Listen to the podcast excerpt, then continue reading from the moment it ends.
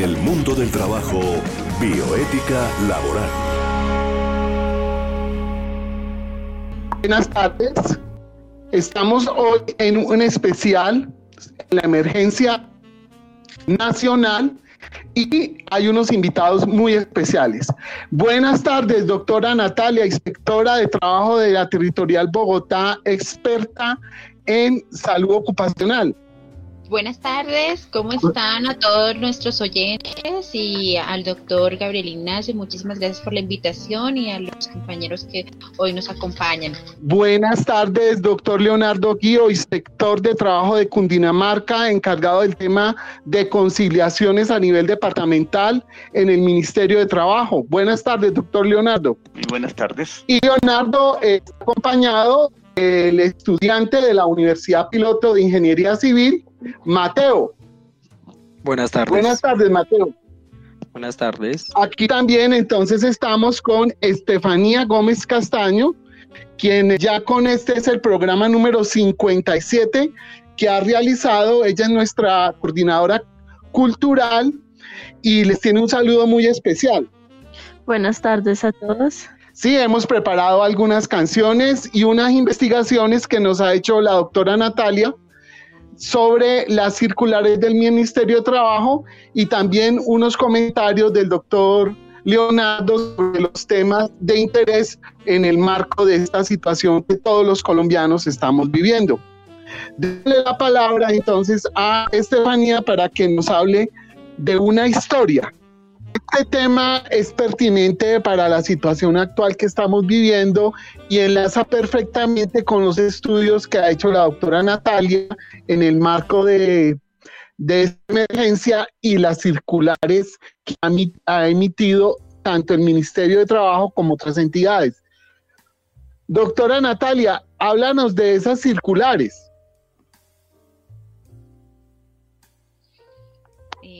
Bueno, em, doctor Gabriel, em, doctor Leonardo, pues básicamente nos habla eh, la circular 21 eh, sobre las diferentes modalidades en las que se pueden desarrollar eh, el trabajo o las actividades laborales desde casa, con la finalidad de apoyar a las empresas y seguir eh, sincronizados con la actividad económica y el sector económico de nuestro país. Entre ellos, efectivamente, el teletrabajo es una de las modalidades que eh, se están desarrollando y eh, atendiendo esta contingencia, se le dio vía libre para que las organizaciones desarrollen su proceso de teletrabajo eh, de manera más rápida, dándole dinamismo ¿sí? con la eh, ARLs y eh, con el trabajador que así lo requiera. Eh, anteriormente existía, este, tenía como normatividad que el teletrabajo tenía unas calidades ¿sí? Eh, y unas condiciones especiales para la persona. Eh, aquella persona que tenía algún tipo de dificultad para trasladarse o tenía una situación de cuidado especial y tenía que quedarse en casa, no, pues no, no, no tenía que generar de pronto licencias o incapacidades, sino que podía desarrollar sus actividades em, generando un espacio adecuado en casa ¿sí? y los avales de la ARL para poder desarrollar las actividades. Atendiendo la contingencia, esta resolución nos dijo que o nos propuso el teletrabajo para todas las personas que pudiesen desarrollar su actividad laboral en, eh, con un computador y poderse em, em, eh, conectar con una plataforma que podría ser cualquiera que la organización pueda suministrar. De esa misma manera nace también el trabajo en casa, que son actividades que se pueden desarrollar en casa y solamente se requiere de las evidencias por parte, por parte del trabajador hacia el empleador. Eh, encontramos también, eh, después de esta fase que estamos aquí de, de, sostenimiento y investigación, vamos a encontrar otra fase que es otra vez volver a desarrollar actividades en la calle. Y ya ese circular prevé esa situación y nos habla sobre eh, las jornadas laborables flexibles. Vamos a encontrar o ya nos estamos preparando para ese pico y placa de trabajadores. No podemos estar dentro de una oficina más de 50 personas y en grandes organizaciones vamos a encontrar 100, 200 en un piso. Entonces vamos a se va a generar ese tipo de pico y placa, ¿sí? O ese tipo de flexibilización. Horarios para que los trabajadores cumplan con su jornada laboral, pero que las instalaciones no tengan tanta aglomeración. Vamos también a encontrar las vacaciones anuales anticipadas o las colectivas. En estos momentos, eh, muchas organizaciones han optado por eh, dar las vacaciones colectivas o por revisar quiénes de los trabajadores tienen vacaciones pendientes para remitirlos eh, a, su respectiva casa. Es evidente tener claro que hay una cosa que se llama consentimiento del trabajador. Yo no lo puedo coaccionar para que tome sus vacaciones ni para que tome licencias eh, no remuneradas, porque de esa misma manera podría generar una sanción que me habla la circular, eh, la circular 29 y la circular eh, 29, 28 del, eh, del 2020 también, del 29 de marzo del 2020, en el cual me dice que el empleador no me puede coaccionar para este tipo de, eh, de, de, licencias, de tomarlas, nada, eh, y encontramos el salario sin servicio. Ese salario sin servicio es, es aquel em, que no se pueden generar actividades en casa porque el, proceso está en la industria, eh, pero tampoco lo puedo, puedo desamparar al trabajador.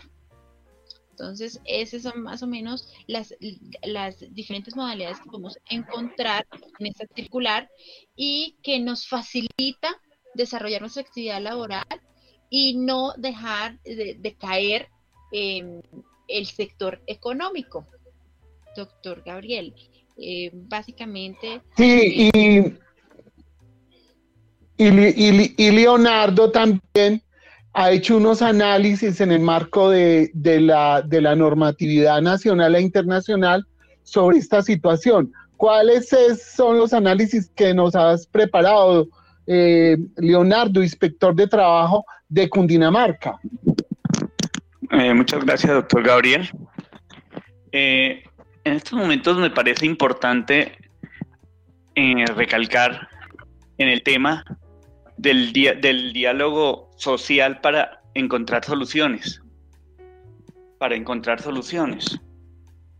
Y, y dentro de este diálogo social está una petición una carta abierta al presidente de la República en donde se pide la suspensión del cobro de los servicios públicos para los, los estratos más bajos, la continuidad en el otorgamiento de servicios de alimentación escolar a las familias beneficiarias durante el tiempo que, que los niños, niñas y adolescentes permanezcan en casa.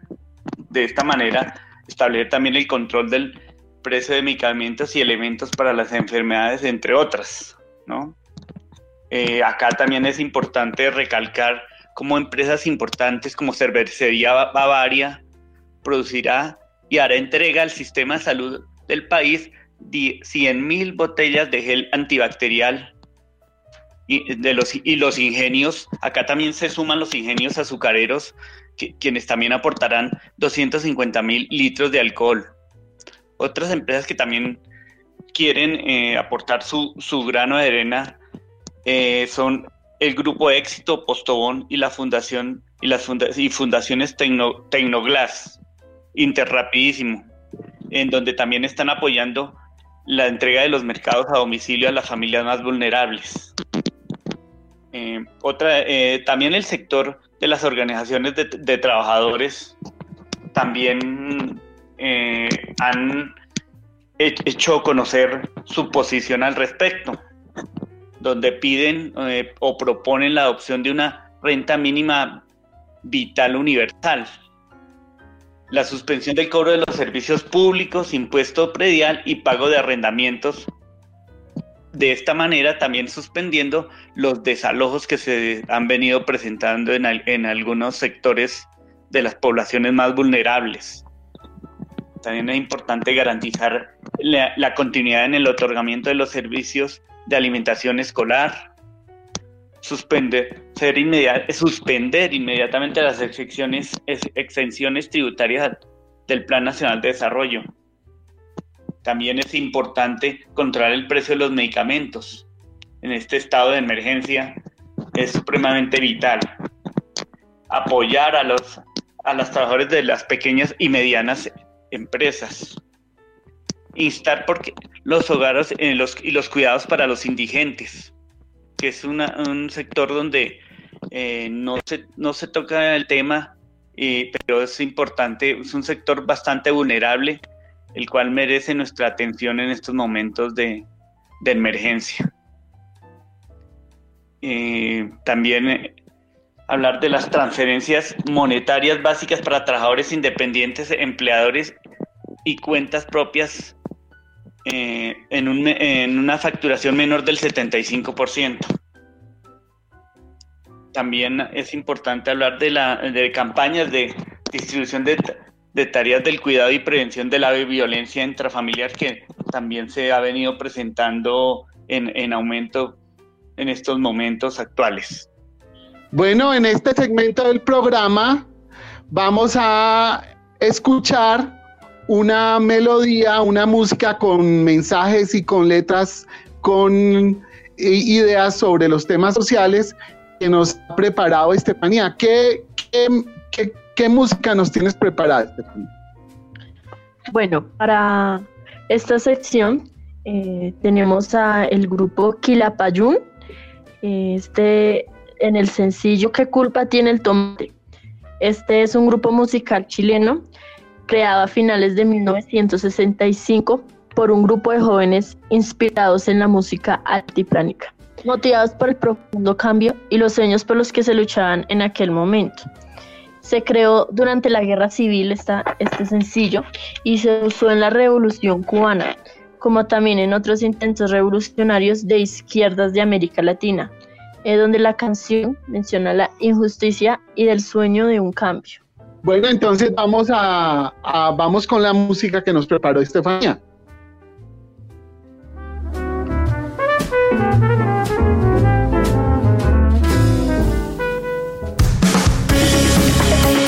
En el mundo del trabajo, una pausa musical.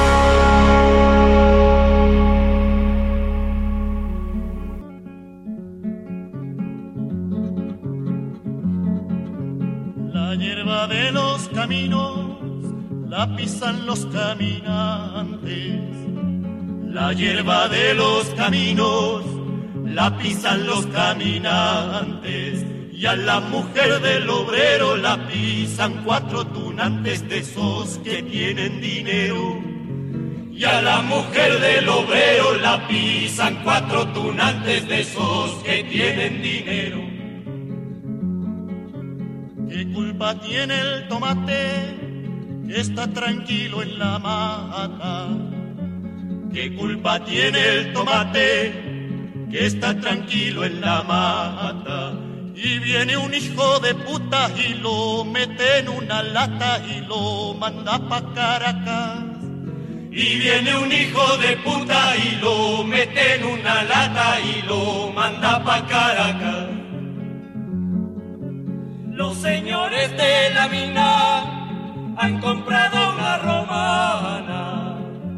Los señores de la mina han comprado una romana para pesar el dinero que toditas las semanas le roban al pobre obrero. Para pesar el dinero que toditas las semanas le roban al pobre obrero. Cuando querrá el Dios del cielo que la tortilla se vuelva. Cuando querrá el Dios del cielo que la tortilla se vuelva. Que la tortilla se vuelva, que los pobres coman pan y los ricos mierda, mierda.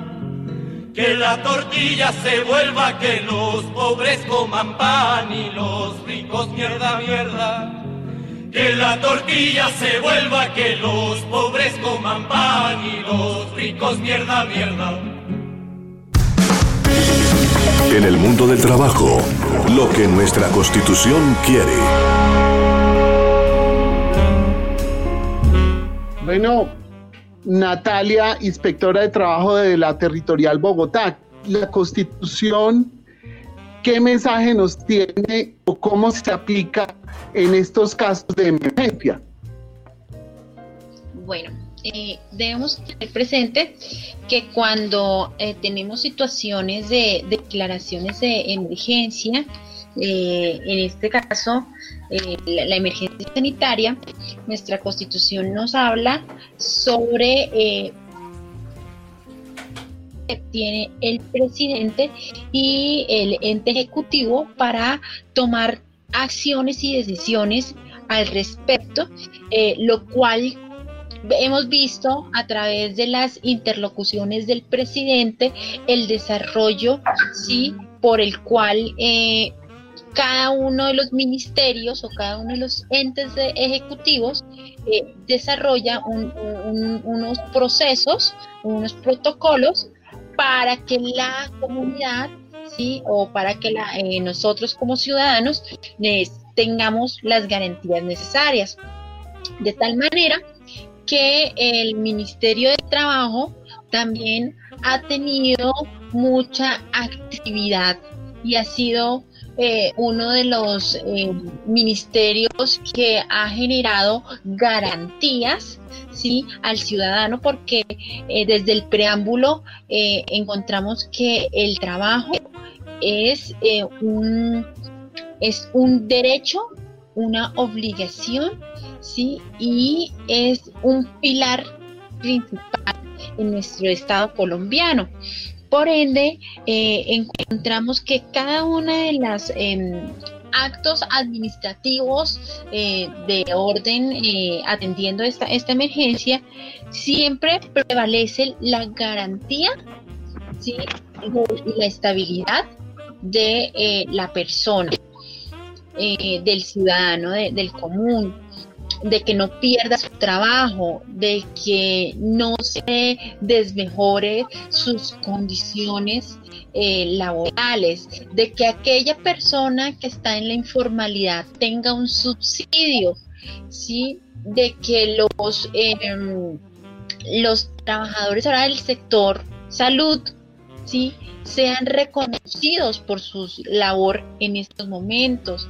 Y aquellos trabajadores no solamente del sector salud, sino aquellos que por la prima necesidad de que la sociedad siga eh, eh, eh, desarrollando actividades de primera necesidad, se requieran para el abastecimiento de los alimentos, para la vigilancia y cuidado de nuestras calles, de nuestros conjuntos, de nuestras em, eh, instalaciones y demás, y del aseo eh, de muchas de las de, los hospitales, eh, de los centros de sí, de los centros donde hay transcurrir o tránsito de personas. Entonces, en ese orden de ideas, eh, este, esta cartera ministerial ha sacado un sinnúmero de resoluciones, ¿sí? Y también eh, de circulares, dándonos pautas, ¿sí? Y acompañamiento tanto para las empresas como para el trabajador y las administradoras de riesgos laborales. Hoy en día pensábamos que las administradoras tenían o tienen solamente una, em, una obligación ¿sí? potestativa por la norma, este es el decreto 1072 del 2015, pero también tiene otras como es el acompañamiento, asesoría, ¿sí? y manejo de protocolos para tipos de emergencia sanitaria como es este en la mitigación del riesgo biológico que es el virus SARS-CoV 2019 eh, o, 19.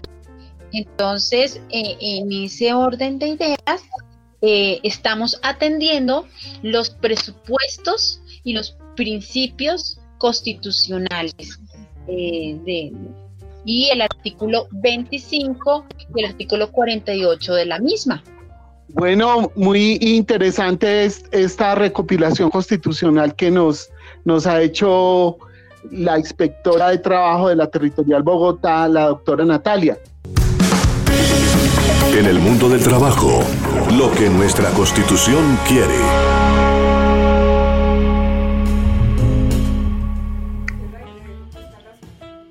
Sí, doctor Leonardo Guío, inspector de trabajo de la Territorial Dinamarca. ¿Qué políticas serán las más eficaces para mitigar los efectos del COVID-19 en el mundo del trabajo? Sí, dentro de las políticas importantes y que no hay que bajar la guardia al respecto, es la de establecer obligaciones para los empresarios y responsabilidades para los trabajadores.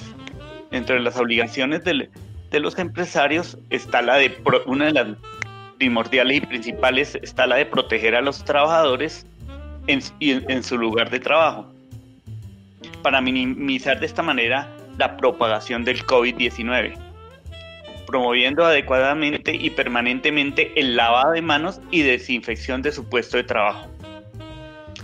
Eh, adoptar horarios flexibles y disminuir en lo máximo las reuniones presenciales y acordando también entre los mismos compañeros alternativas de trabajo o teletrabajo hoy en día en práctica para la mayoría de los, de los trabajadores desde sus casas.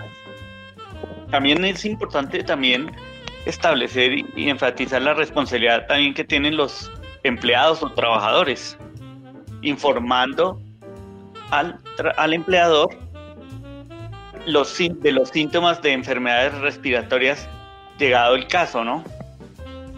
Cuidar la salud del mismo trabajador y la de sus compañeros. Acá al respecto también es importante la función que, están, que van a cumplir o están cumpliendo las ARLs, suministrando a los servidores públicos, trabajadores y contratistas información clara y oportuna sobre las medidas de prevención y, y con del COVID-19. Eh, aquí también es importante, aprovechando la oportunidad, un tema que nos habla de la, circular 21, en donde el reconocimiento y pago en materia pensional se debe remitir, los documentos se pueden remitir vía correo electrónico y una vez le finaliza la pandemia eh, y la emergencia, el estado de emergencia, se enviarán y se harán los cruces de los soportes originales. Es importante eh, lo que nos ha preparado la doctora Natalia, inspectora de trabajo de la Territorial Bogotá del Ministerio de Trabajo, sobre la protección de los trabajadores en el lugar del trabajo y el fortalecimiento de las medidas en materia de seguridad y salud en el trabajo. ¿Qué nos tienen Bueno, eh, es importante recalcar eh, que esta emergencia sanitaria nos ha puesto en una brecha muy delgada eh, de autoconciencia. Es decir, si nosotros no nos cuidamos, no podemos desarrollar diferentes tipos de actividades de orden económico, de orden social, de orden también hasta cultural. Eso se evidencia y eh, en todos los procesos que hemos llevado y todo lo que se ha traído desde el extranjero, desde eh, la normatividad eh, a través de la OIT y las recomendaciones de resiliencia y demás, pero agregado a eso también nos trae la importancia de utilizar los elementos de protección personal, los hábitos eh, de lavado de manos que deben ser como mínimo cada eh, tres horas y el protocolo del mismo lavado de manos. Recordemos que el, la, el virus, ¿cierto? Es un microorganismo que no se alcanza a ver, pero la base de él es eh, la grasa, ¿sí? Entonces es, es un, microorganismo con base de levaduras y de grasa y con el simple hecho de lavarnos las manos con agua y jabón, ya estamos eh, eliminando ese virus. Lo importante es que nosotros tengamos la conciencia de hacer ese proceso. Entonces, ¿por qué esta introducción para poder atender las obligaciones que tiene el empleador con respecto al trabajador? Porque los dos, tanto el trabajador como el empleador, deben tener conciencia de generar dentro de su organización hábitos. ¿Y cuáles son esos hábitos? Hábitos de higiene. Entonces, empezamos con nosotros mismos, que es el autocuidado, el lavado de manos, la entrega y suministro de elementos de protección personal que va a ser por parte del empleador y también con el acompañamiento de la administradora de riesgos laborales. La concientización de que el trabajador no debe entregar los elementos de protección personal, ¿sí? Que se le han entregado específicamente para, eh, para su cuidado a otro compañero. Ya eso ya no se puede hacer. Ay, es que se me quedó eh, las monogafas en, eh, en el locker. No, pues devuélvase y busque sus monogafas porque es que vamos a cuidarnos y son elementos que son para la persona, son individuales, no son de, de uso colectivo. También entonces encontramos la concientización de utilizar esos elementos de protección personal ¿sí? de manera adecuada.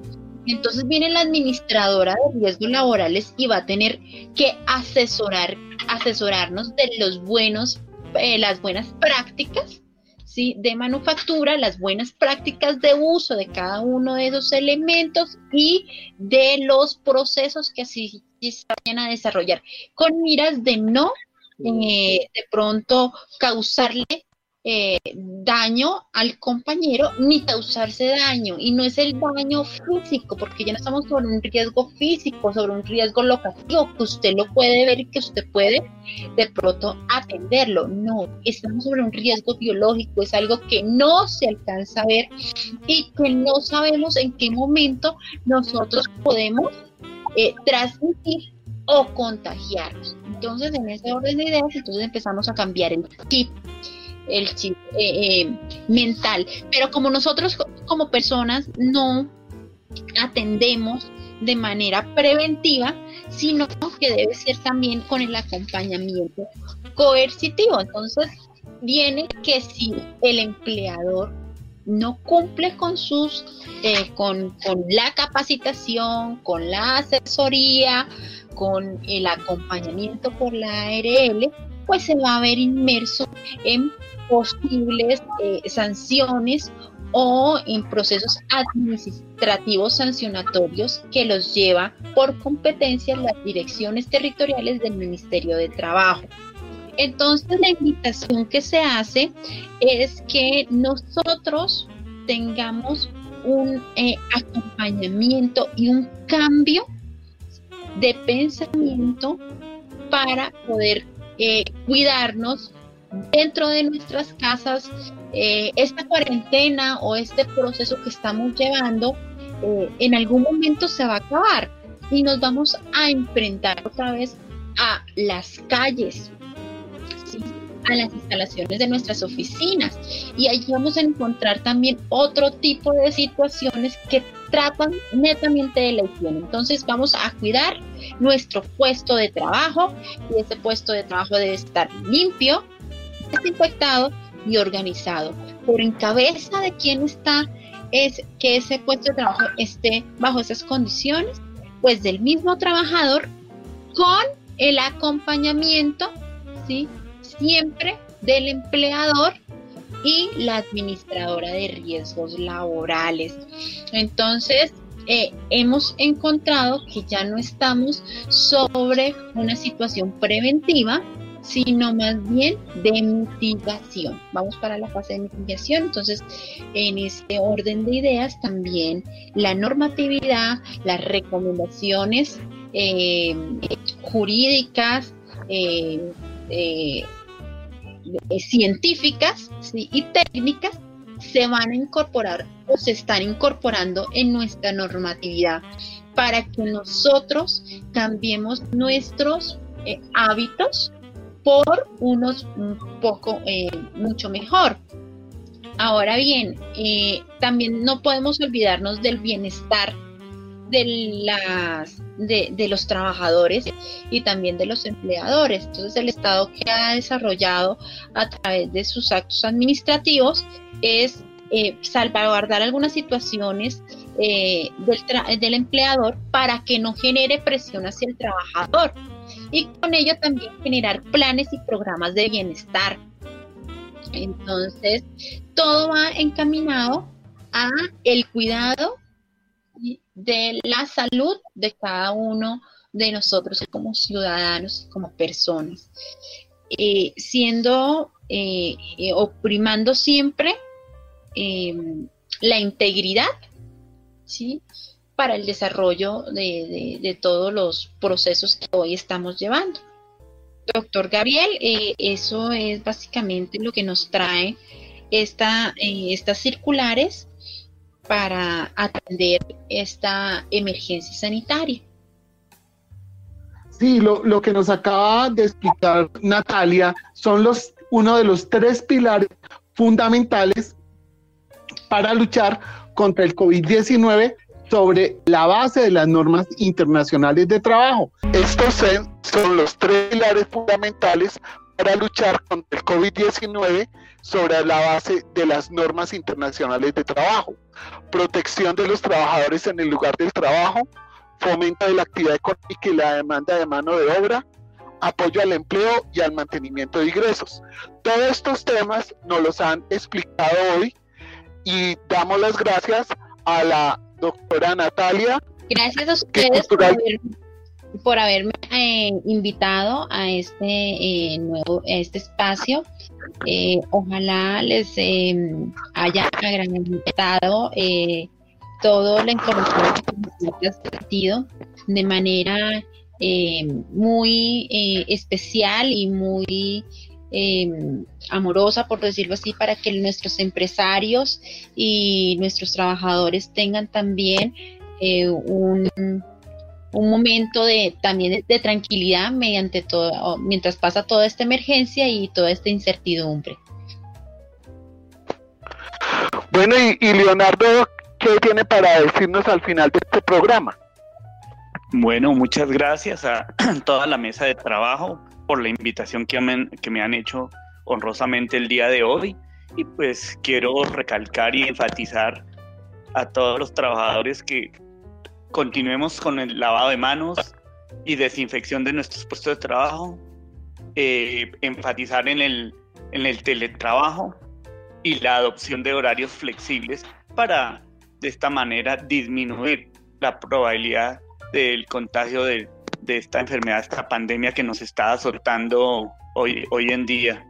Entonces, muchas gracias a todos, al doctor Ignacio por haberme invitado el día de hoy. Y Mateo tiene para decirnos al final del programa. Bueno, que muchas gracias por haberme invitado también al programa. Eh, pues este programa es muy esencial, más que todo para los trabajadores y pues también para la gente en general, para eh, el buen el buen uso, perdón, el buen uso sí, sanitario, mejor dicho, y cuidarse en sus casas.